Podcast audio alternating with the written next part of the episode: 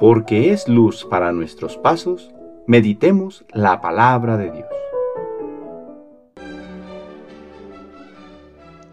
Del Santo Evangelio según San Lucas capítulo 13 versículos del 22 al 30.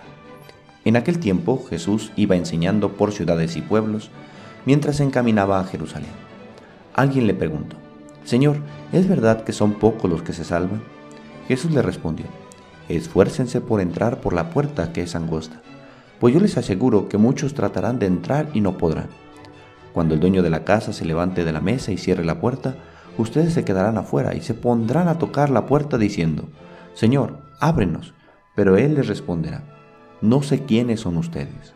Entonces le dirán con insistencia, hemos comido y bebido contigo, y tú nos has enseñado en nuestras plazas. Pero él replicará, yo les aseguro que no sé quiénes son ustedes. Apártense de mí todos ustedes los que hacen el mal. Entonces llorarán ustedes y se desesperarán cuando vean a Abraham, a Isaac y a Jacob y a todos los profetas en el reino de Dios, y ustedes se vean echados fuera. Vendrán muchos del oriente y del poniente, del norte y del sur, y participarán en el banquete del reino de Dios, pues los que ahora son los últimos serán los primeros, y los que ahora son los primeros serán los últimos. Palabra del Señor.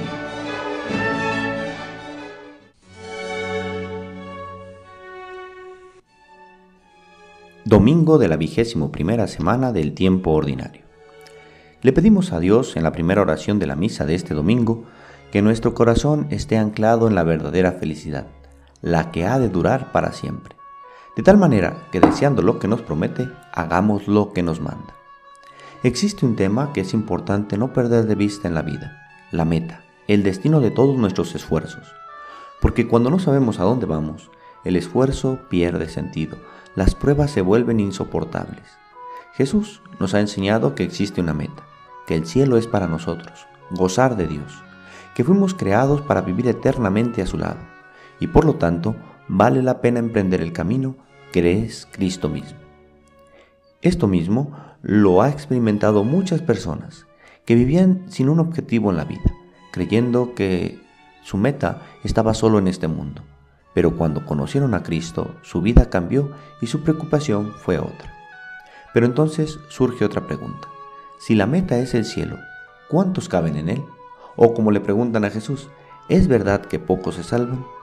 Jesús no responde directamente esta pregunta.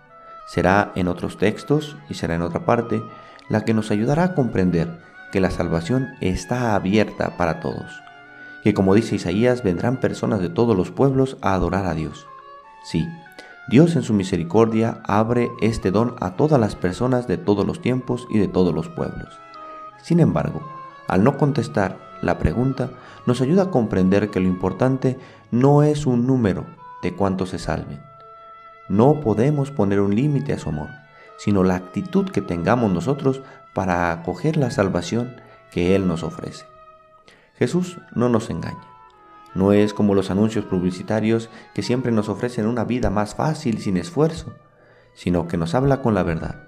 La puerta es estrecha. Quisiera entonces que consideráramos dos puntos. Primero, Cristo ha caminado por esta puerta. Nos lo recuerda el Evangelio de este día pues comienza diciéndonos que Jesús va camino a Jerusalén, va en dirección a su entrega de amor por nosotros en la cruz. Si Jesús nos señala que la puerta es estrecha, es porque Él la conoce. Él ha pasado por ella y nos muestra el camino. Y quizás nos preguntamos, ¿por qué la puerta y el camino a la salvación es angosto y en cambio el camino y la puerta de la perdición es ancho? Pareciera que a los malos les va mejor, que su camino es más fácil, pero esto es un engaño. La puerta que siguen los malvados es una puerta falsa, un camino doloroso, que de principio aparece atractiva, pero que cobra factura. Pensemos en los que han tomado el camino de la mentira, de la corrupción, del vicio, cómo aparentemente comienzan librando fácilmente los asuntos, pero poco a poco se meten en un callejón sin salida. En cambio, quien camina por la puerta estrecha tendrá que despojarse de lo que no le sirve, como dice la segunda lectura, someterse a la corrección de Dios, pero obtendrá bienes verdaderos, paz y felicidad reales. Segundo, la puerta es Cristo. A un lado de las murallas existía una puerta pequeña, que cuando se iba haciendo tarde se abría esta y se cerraba la puerta principal, de tal modo que quien quisiera pasar solo lo podía hacer con lo indispensable.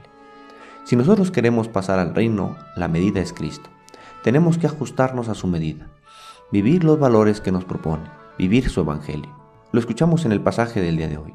No basta con decirle, Señor, hemos comido contigo y nos conoces, sino que debemos obrar el bien, tener así el carnet de identidad para pasar por la puerta.